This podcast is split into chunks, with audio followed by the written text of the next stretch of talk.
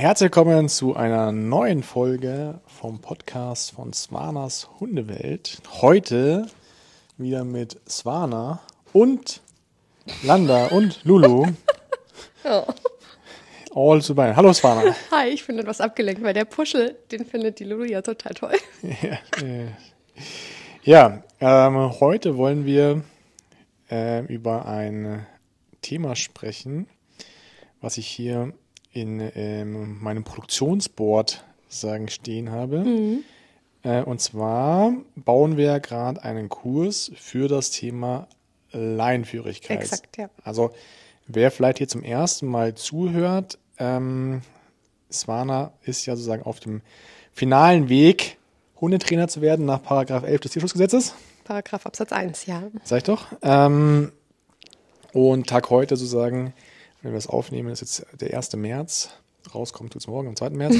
ähm, können wir den Kurs nicht veröffentlichen, weil das erst veröffentlicht werden darf, wenn sozusagen die gesetzlichen Parameter dafür sind. Richtig. Aber deswegen wollen wir heute einfach mal über den Kurs sprechen, was wir da vorhaben mit dem Kurs und ähm, was sozusagen in dem Kurs drin ist.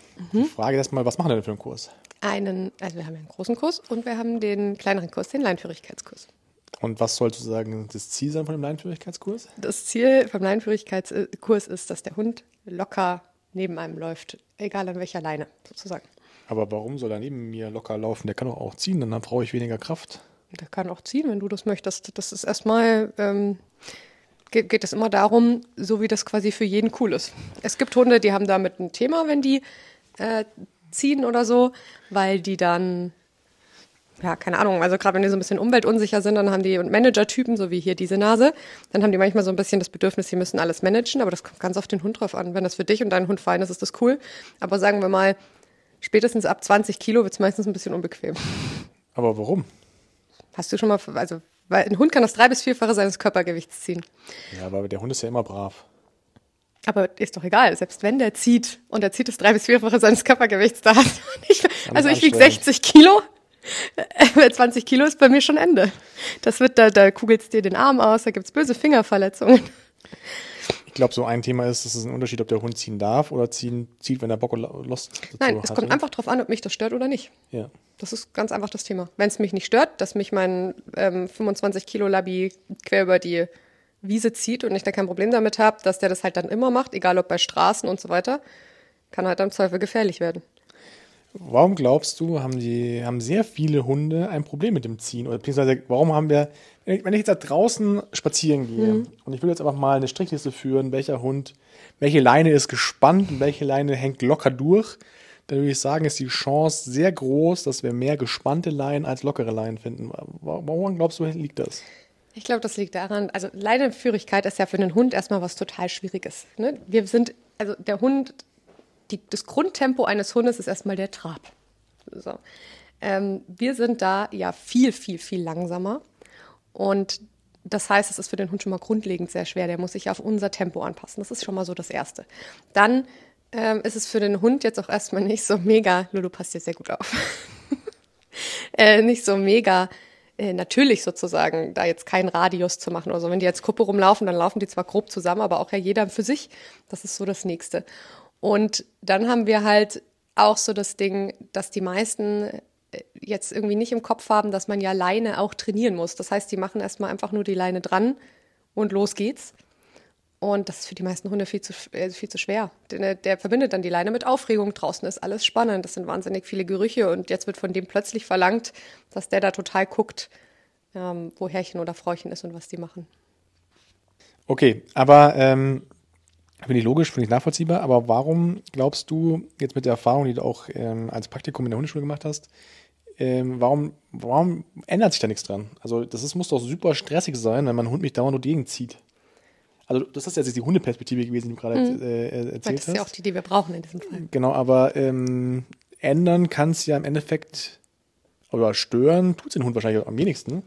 Kommt Wenn der halt da so ein bisschen dann Ballast durch die Gegend zieht, an. Kommt ein bisschen drauf an. ja, gewöhnt sich ja dran, aber wa- warum, woran glaubst du, liegt das, dass die meisten das irgendwie nicht so, will es nicht als Stören empfunden oder, Doch, für die meisten ist es super störend. ja? Also, die, also außer bei kleinen Hunden, Wenn du es, wie gesagt, vom Gewicht nicht merkst, dann ist es eher so, dass es einem unangenehm ist, wenn man so im Kopf hat, der Hund muss das ja können, was aber Schwachsinn ist, ein Hund muss erstmal gar nichts können.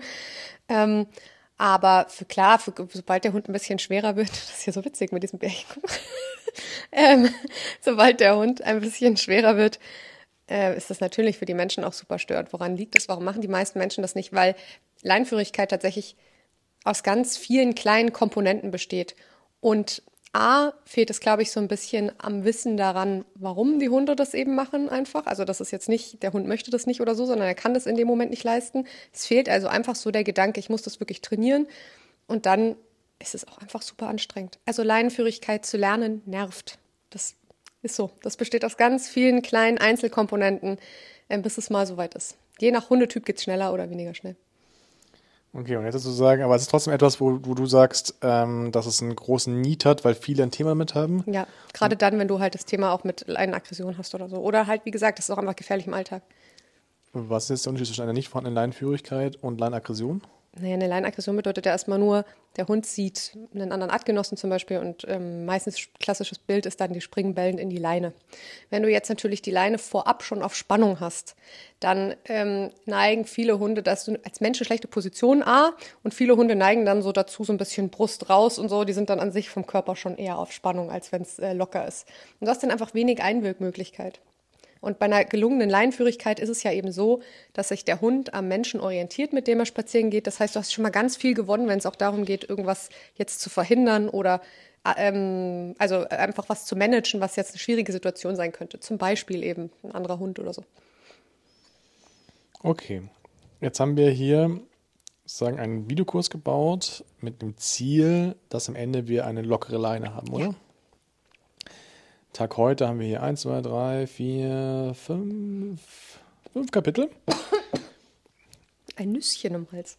Ja. Und lass uns einmal mit Kapitel 1 einsteigen. Mhm. Da hast du jetzt halt hier das, also wir sind noch in der, noch nicht fertig produziert, ne? von daher kann sich irgendwas ändern. Aber Tag heute steht da Wahl der Leinen. Was meinst du ja. denn so damit? Was ich damit meine, was ist für eine Wahl der Leinen? Ja, also wir können ein bisschen darüber sprechen, sozusagen, was jetzt im ersten Kapitel so drin vorkommt. Mhm. Ähm, also im Grunde geht es ja so ein bisschen darum, was, also es gibt ja 12 Millionen verschiedene Leinen. So, du hast ein Meter Leinen, die kennst du jetzt klassisch aus dem Agility zum Beispiel. Du hast fünf Meter Leinen, du hast Schleppleinen. Also du hast ja, kannst ja Leinen suchen, so wie du lustig bist. Und ähm, es kommt schon immer so drauf an, die richtige Leine zu finden. Also die sollte jetzt vielleicht bei kleinen, leichten Hunden nicht zu schwer sein. Die sollte jetzt vielleicht am Anfang erstmal nicht ähm, zu lang sein.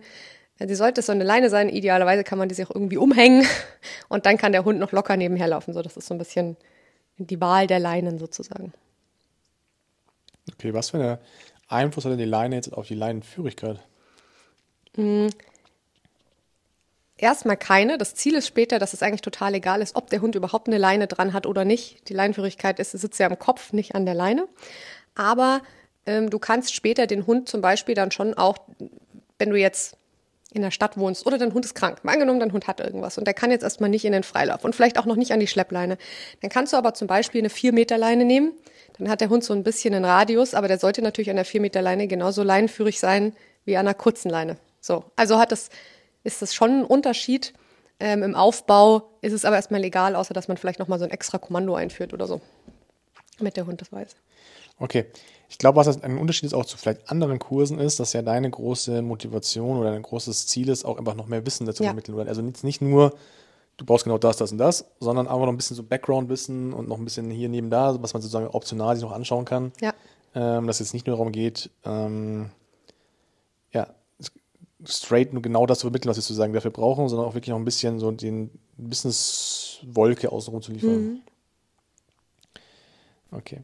Dann haben wir jetzt sozusagen das erste Ding, fängt jetzt hier an, also wenn wir jetzt in die Übung reingehen, Orientierung im Haus, mhm. geordneter Gassi-Start. genau.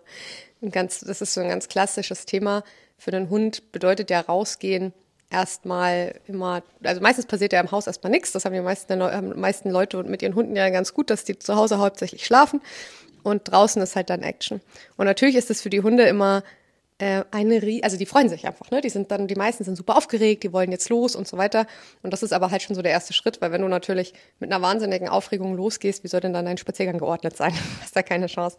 Und darum geht es eben so genau. Die Frage ist, ist der Hund denn im Haus überhaupt schon ansprechbar? Ähm, wie kann ich denn überhaupt in Ruhe loslaufen, ohne dass der, äh, dass ich quasi schon einmal quer aus der Haustür geschliffen werde? Das sind alles so Punkte, die dann da äh, wichtig sind.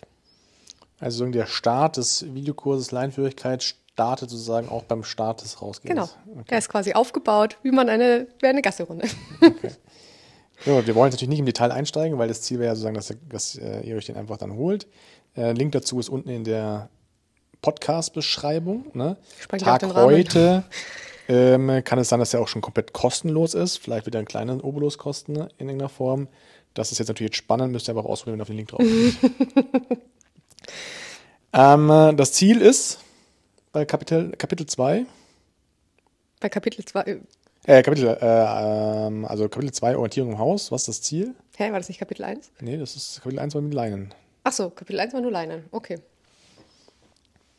Äh, was ist bei Orientierung im Haus? Ist, dass wir orientiert loslaufen. Also ähm, idealerweise ist es so, du machst die Tür auf, es passiert dir erstmal nichts Du kannst rausgehen aus der Tür, du kannst erstmal nach links und rechts gucken, Hampelmann machen, dreimal um die Ecke fallen, völlig egal.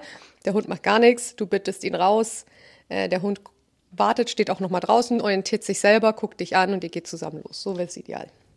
Und dazu gehört das wahrscheinlich auch das ein, ein entspanntes Anziehen vom Geschirr, Halsband. Ja, das habe ich jetzt da tatsächlich ein bisschen ausgeklammert. Das sprengt sonst den Rahmen nur für einen Leinführigkeitskurs. Ich gehe davon aus, Geschirr und oder Halsband anzuziehen ist schon entspannt. Okay. Ähm, das muss man nämlich extra aufbauen. Okay. Gut, dann haben wir Kapitel 3, Orientierung Outdoor. Mhm. Das ist ja dann schon die Königsdisziplin. Da gibt es verschiedene Möglichkeiten, das aufzubauen. Ähm, aber die ist natürlich draußen total wichtiger, wenn du einen Hund hast, der den Kopf nur irgendwo hat. Und da gibt es eben auch wieder verschiedene Hundetypen. Ihr müsstet jetzt die Lulu sehen, die macht sich hier gerade so ein bisschen zum Affen, weil ich aufgehört habe, sie zu streicheln. Jetzt liegt sie da und schmachtet mich an. ähm, auf jeden Fall gibt es ja Hunde, die sind sehr außenorientiert. Da muss man das natürlich stärker befüttern als jetzt beispielsweise bei den meisten Schäferhunderassen. Die haben schon eher so die Tendenz, den Menschen anzugucken. Aber am Ende des Tages geht es immer darum, äh, dem Hund zum draußen ein bisschen zu erklären, guck mal, was ich mache. Ja.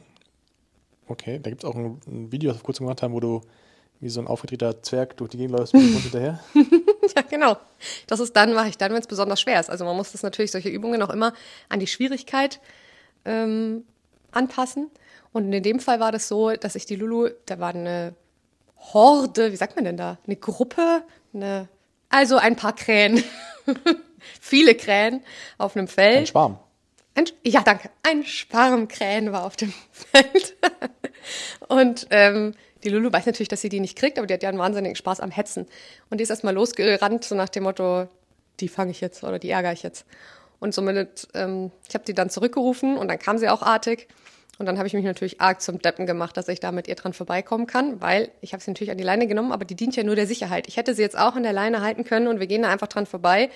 Aber da wäre der Lerneffekt gleich null, weil das wäre für sie erstmal total wurscht. Also ich muss ja gucken, dass ich sie so hinkriege, dass wir da gemeinsam vorbeigehen wollen. Und das heißt, das muss eigentlich auch ohne Leine dann funktionieren. Deswegen habe ich mich so zum Deppen gemacht, weil es halt für sie super schwer ist. Und je, mehr, je schwerer es für den Hund ist, umso mehr muss man auch selber arbeiten, damit es gut funktioniert. Ja. Was ist das Ziel von Kapitel 3? Also ähm, Orientierung, Orientierung draußen. danke. Dass der Hund draußen orientiert ist. Was heißt das? Das bedeutet, dass er immer wieder proaktiv selber nachfragt, dich im Blick behält, ähm, einfach ansprechbar ist in jeder Situation. Das wäre so gute Orientierungszeichen. Also, dass sozusagen gemeinsam spazieren geht und nicht genau. nur der Hund mit Ballast hinten dran durch die Gegend. Ja, das ja nicht. nicht wie, wie hat der Ritter das mal gesagt? Er geht an der Tür gemeinsam los und trefft euch da wieder. Ja. So. Okay, aber da sind wir noch nicht fertig. Wir haben noch ein Kapitel 4. Das mhm. heißt hier Freifolge. Mhm, mein Lieblingsthema. Denn, ach, jetzt weiß ich auch, was war der Leinen.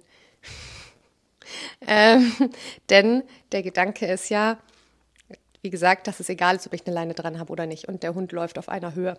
So. Bei uns ist es zum Beispiel so, dass ich den Hund abrufe oder stehen bleibe in verschiedenen Abrufzeichen, aber ich rufe die ab, die kommt und dann gehen wir erstmal. Und die bleibt dann auch bei mir erstmal beim Gehen. Also es ist jetzt nicht so, die kriegt einen Keks und ist dann wieder weg, sondern wir gehen dann ein Stück in der Freifolge sozusagen.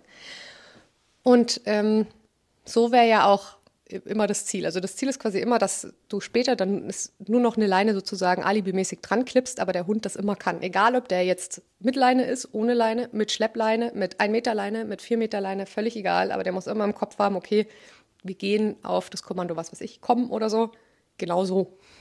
Und das äh, muss man eben auch üben. Und deswegen übe ich das am liebsten an der Schleppleine, da kann erstmal nichts passieren. Aber da geht es dann darum, dem Hund erstmal zu erklären, das ist total cool, wenn du bei mir in der Nähe bist. Oder bleibst. Okay, das ist also auch noch ein bisschen Freilauftraining mit dabei, sozusagen. Nee. Nee?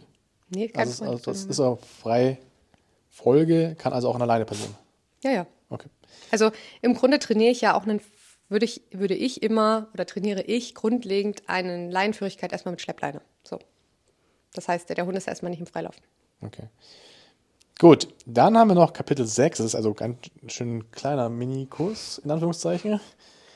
Ähm, eigentlich ist es schon ein großer Kurs. Was ist Kapitel 6? Ich weiß nicht auswendig, was Kapitel 6 ist. Du musst mir die Überschrift Kapitel, sagen. Kapitel 6, nee, Kapitel 5 ist das. La kurze Leine zurückholen ist hier sozusagen ähm, die Okay. Überschrift. Die war doch ein bisschen sporadisch gewählt. Ja, also das ist äh, mit Kurzleine spazieren gehen, ohne Hund, Kurzleine anhängen, Ah, abhängen, in Reihenfolge für zwei Schritte anhängen, dann Ja, ja, steigern, ja, ja, Kurzleine ja. starten. Ich glaube, dass du vorher mit Schlepplein unterwegs bist und jetzt baust du es Genau. auf Und jetzt auf baust du die kurze Leine wieder auf. Kurze Leine. Weil die meisten haben ja, das habe ich ja anfangs schon gesagt, die kurze Leine mit ähm, Aufregung verknüpft und es geht dann eigentlich darum, die wieder mit Ruhe, mit dem Gefühl von Ruhe zu besetzen und dann noch erstmal die kurze Leine halt nur mitzunehmen, ohne die jetzt direkt an den Hund dran zu hängen und das dann wieder schrittweise aufzubauen mit der kurzen Leine, weil das ist schwer. Und wenn wir das sozusagen erfolgreich gemacht haben, dann würden wir jetzt halt entspannt mit dem Hund an der kurzen, also 2 Meter Leine, 1 Meter Leine, Je nachdem. ähm, einen Spaziergang machen können. Genau, allerdings muss man auch da sagen, dass man natürlich nur, wenn man dann bei Abschnitt A 300 Meter entspannt an der kurzen Leine gehen kann, bedeutet das nicht, dass der das dann in der größeren, aufregenderen Umgebung sofort wieder abrufen kann. Also man muss das dann trotzdem immer wieder in der Schwierigkeit steigern. Also Ja, zum. Beispiel Stadt wäre dann für ein Landei wie uns jetzt eher schwierig.